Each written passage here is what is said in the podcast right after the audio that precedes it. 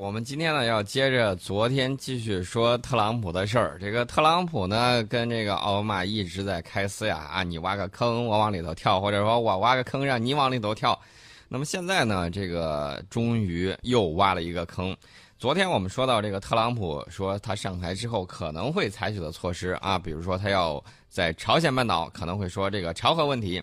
那么昨天，美国白宫就直接说了一句话，说目前没有迹象显示朝鲜的核能力发生了变化，就等于说特朗普说的这个事儿提前先把这个给灭了。然后这个特朗普怎么反应呢？我觉得现在还有待于观察。那么白宫的发言人欧内斯特呢，在昨天的例行新闻发布会上就说，美国情报界官员当天告诉他，这个话很有意思，因为特朗普说我是不信这个情报界的官员的，他们说啥我都不信。最近呢，稍微有一个表态，说那我要是上去了之后，我还是听一听他们的报告的。呃，我估计 CIA 的人心里头肯定是非常的郁闷，说我们辛辛苦苦搞了情报，然后你这儿压根儿就不看，那你准备怎么弄啊？嗯，你难道你打算推特治国吗？美国参院的少数党领袖就批评特朗普说你是推特总统。看来这个新媒体大家都用的非常的溜啊。美国国会的这个参议院少数党领袖民主党人，大家听好，这个身份是民主党人查克·舒默。他在新一届国会履职的时候发言，就批评这个特朗普，说：“你这个频繁发推特，这个行为不行啊！啊，美国不能承受这样的推特总统。”舒默就说：“啊，美国有切实的挑战，需要做实事儿。如果你继续当推特总统，则会成为一个失败的总统。”呃，我在想，这个舒默 代表民主党是专门去当选了之后去给这个特朗普捣乱的吧？特朗普呢，从那个竞选阶段啊开始就喜欢在这个类似于微博的这种社交媒体推特上发声，这个喜好在他竞选成功之后压根儿就没有改，呃，没事儿的时候就在这顶上发。呃，据说啊，这个大公主就是他女儿，白天的时候是管着他的这个推特呢。我们看到白天的时候，特朗普的这个推特基本上属于中规中矩，但是据说到晚上之后，他喜欢自己发，有的时候呢还出了错别字儿。呃，前几天我们已经看到类似的这种消息了，他自己在推特账号上多次就国内的国家的这个内政外交政策发表意见，然后这个语言呢充满了个人风格，然后你觉得他大嘴也好，还是他自己特立独行也罢，反正呢，这个世界媒体的眼球是被他给吸引住了。那么，特朗普的移民发言人就说：“推特呢是一个可以连接特朗普和普通民众的这种渠道。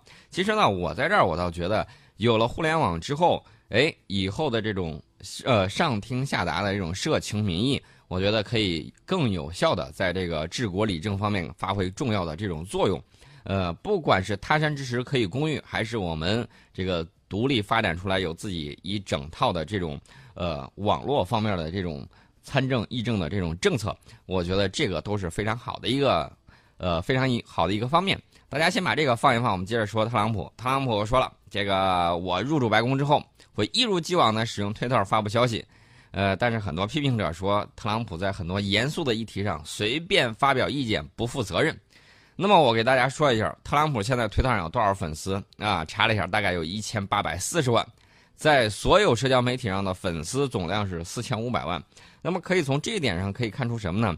特朗普在利用新媒体方面，他的这个团队背后的这些人水平还是很不错的。最起码在玩推特、玩这个其他社交媒体方面，比如说脸书啊，比如说什么的，他的这个呃团队新媒体运营团队水平还是不错的。这个让呃我本人呢也是比较羡慕。但是我们要说重要的，就是特朗普这个贸易政策团队已经初步成型了。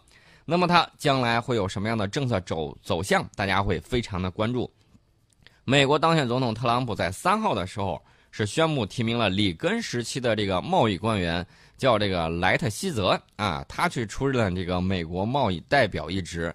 那么贸易呢，一直是特朗普竞选的核心主题。我们之前也说过，呃，中美之间的这个贸易往来非常的密切，所以说呢，我们对他这个贸易政策。啊，他这个走向我们也是非常关注的。特朗普之前承诺上任之后退出跨太平洋伙伴关系协定，就是那个 TPP，然后呢就北美自贸协定重新进行谈判，呃，然后呢他还扬言说要对不公平贸易的国家惩呃征收这种惩罚性的关税。那么他是否会兑现这些竞选承诺？他的贸易决策机制是否有效？现在大家都非常的关注。但是有一点我给大家说。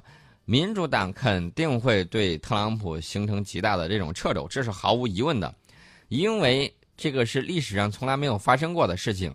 美国新总统和这个老总统之间的这种权力的这种交接，一向是比较平稳过渡的。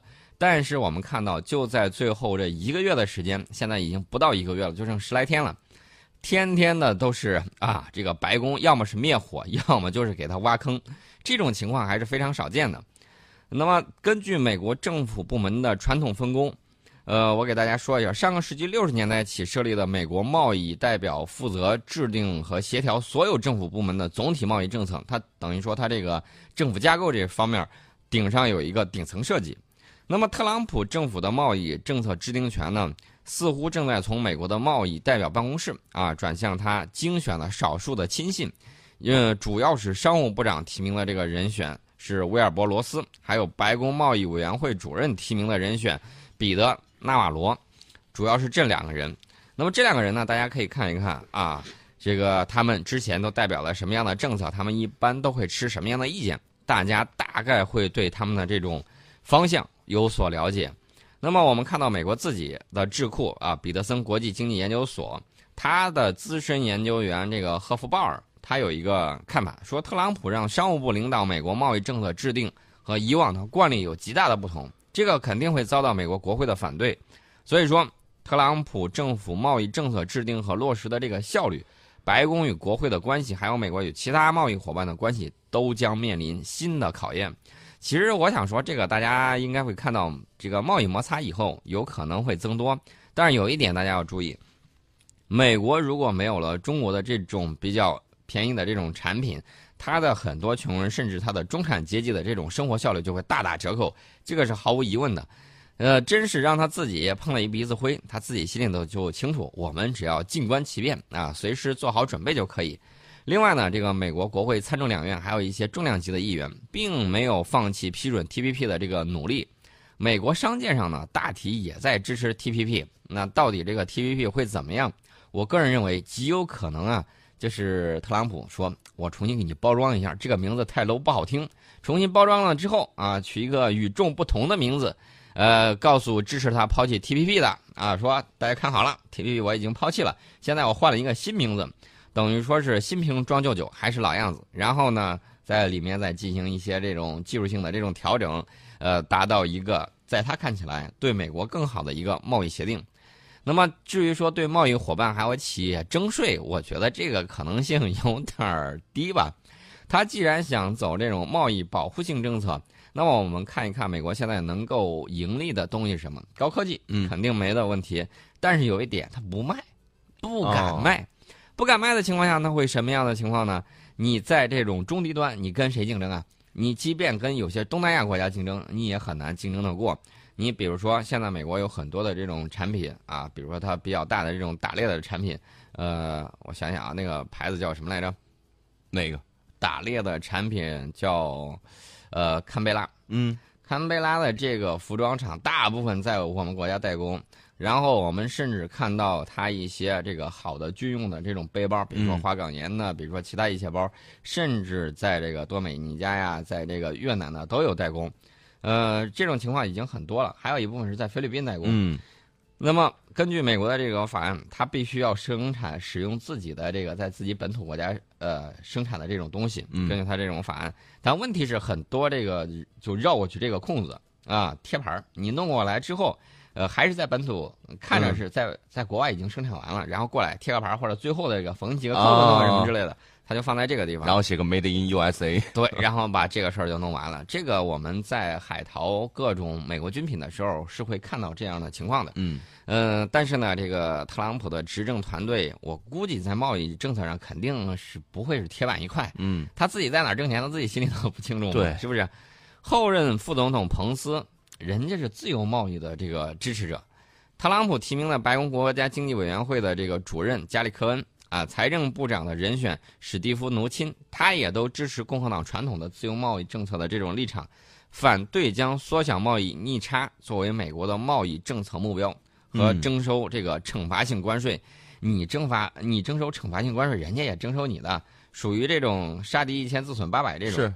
这种我觉得很不可取。那么特朗普当时为了这个落实竞选之中啊，为了先上去，嗯上去的时候有一些征税的承诺，我估计内部也有阻力。另外呢，谁知道他是不是看完口号？是反正我说说大当了总统话嘛了，反正我已经当了总统了，实惠先拿到手，等到到时候我们再换一套说辞就可以了，这种可能性有。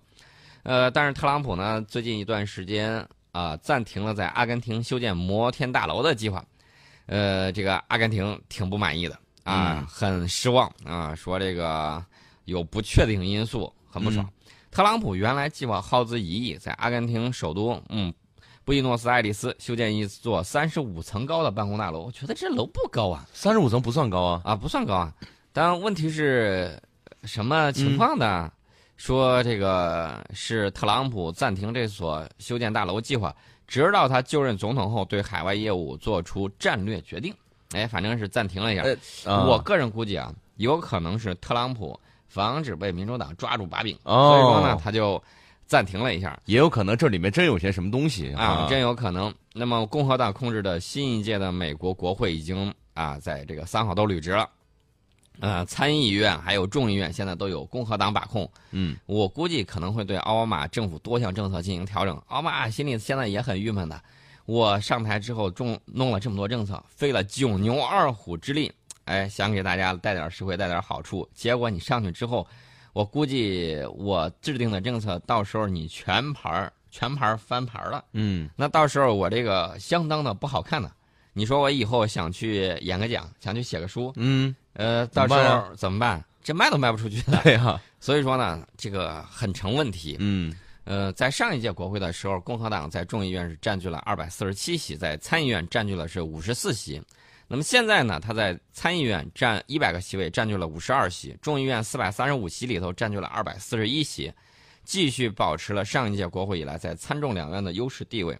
当然，大家要知道，共和党内部的建制派和特朗普的矛盾也是有的。嗯呃，不管怎么说，反正现在这个权柄已经落在共和党的手里头了。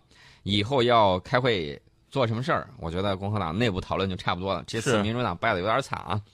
然后呢，这个除了阿根廷之外，还有墨西哥，福特公司取消了在墨西哥建厂的计划。嗯，哎，我为？什么呢？我我也在想着这福特公司是怎么想的，因为美国美国当选总统特朗普之前曾经严厉的批评福特的墨西哥投资计划，然后特朗普在竞选里头多次表态说，如果当选，他不会允许福特在墨西哥开设新工厂，并且表示将对进口福特车辆征收高额关税。嗯呃，我想跟特朗普说一句啊，这个福特福特的这个汽车生产线嗯有很多使用的是我们的全自动冲压设备，整条生产线的整条生产线的、嗯，啊，这个你中有我，我中有你啊，自己这个掂量一下。是这个特朗普到底是想干嘛？感觉给美国的企业骂了一个遍了，但是到底想干嘛，我们还是不知道。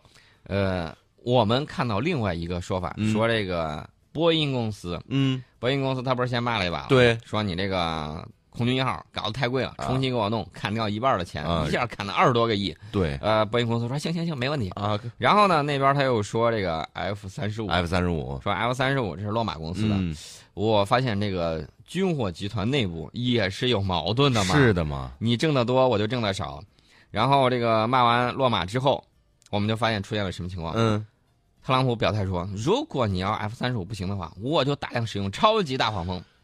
这是波音公司的，结果波音公司的这个超级大黄蜂嗯出现了一个什么问题呢？座舱盖有问题，说是十几年来首次发现，这个我不太信啊。嗯，然后就把全世界范围之内的这个大黄蜂全部停飞了。但是感觉是有人跟制造了这个现象哈。然后又把所有的航空母舰要拉回去啊，啊叫回去，都回去，都回去。哎，这个航空母舰回来这个事儿，我看美国那边说的是特朗普马上要当选了，然后这时候都要回来待命。呃，这个待命是没有必要的，他嗯该正常部署正常部署。大家要往深入里头去研究一下啊，嗯，谁有权利下这个命令？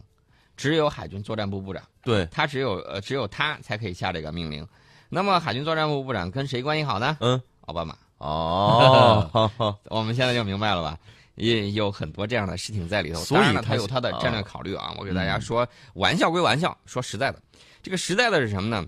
美国有的时候他会以退为进。嗯你看，我把这个东西都撤回来，有些热点地区可能有些人他就扛不住，比如说盟友说：“哎呀，这怎么办呢？嗯这美国万一说哪一天他军事力量不存在了，嗯或，者说他跑了，不保护我们了，我们怎么办？对啊，那买武器吧，买谁的呢？这个看了一圈，谁也不会造啊，是不是？嗯，干脆买美国的吧。还买美国的，对，所以说呢，人家以退为进，也有这方面的考虑。嗯先吓唬吓唬你，怎么没有弄都是我的话，嗯你肯定会害怕。嗯，你害怕怎么办？特朗普上来之后，再卖一圈武器也是有可能的。嗯军火方面的出口，美国一直是大头啊，哦一直是站在世界第一位的。对，接下来是俄罗斯，嗯。呃，听说我们现在也进了这个前五了。嗯。呃，这个我觉得吧，我们的这种一向是遵守联合国的这种规定，对。向这种啊需要武器装备的这些国家嗯。提供相应他们保卫国家领土安全的这种武器装备，这个我觉得没有什么可以指责的。嗯是。呃，关键是，我们都看过那部电影《战争之王，对，尼古拉斯凯奇、嗯。啊，像这样的军火贩子被抓了之后啊，被锲而不舍的国际刑警，而且还是美国的是抓了之后，哎，人家有人悄悄给放了，人家又给放出来了。嗯这个原因在哪儿呢？大家心里都很清楚明白？啊。这个军火商已经说了很清楚，不是我要来卖，是政府要让我来卖的啊。对弄清楚。你看你好像天天搞的这个东西很多，我告诉你，那些大杀器，什么这个核弹呐、嗯之类的东西，通通都在发射架躺着静静的睡觉呢。对，杀人最多的还不杀如一把阿卡，确确实实是轻武器、嗯 M 十六啊、阿卡呀。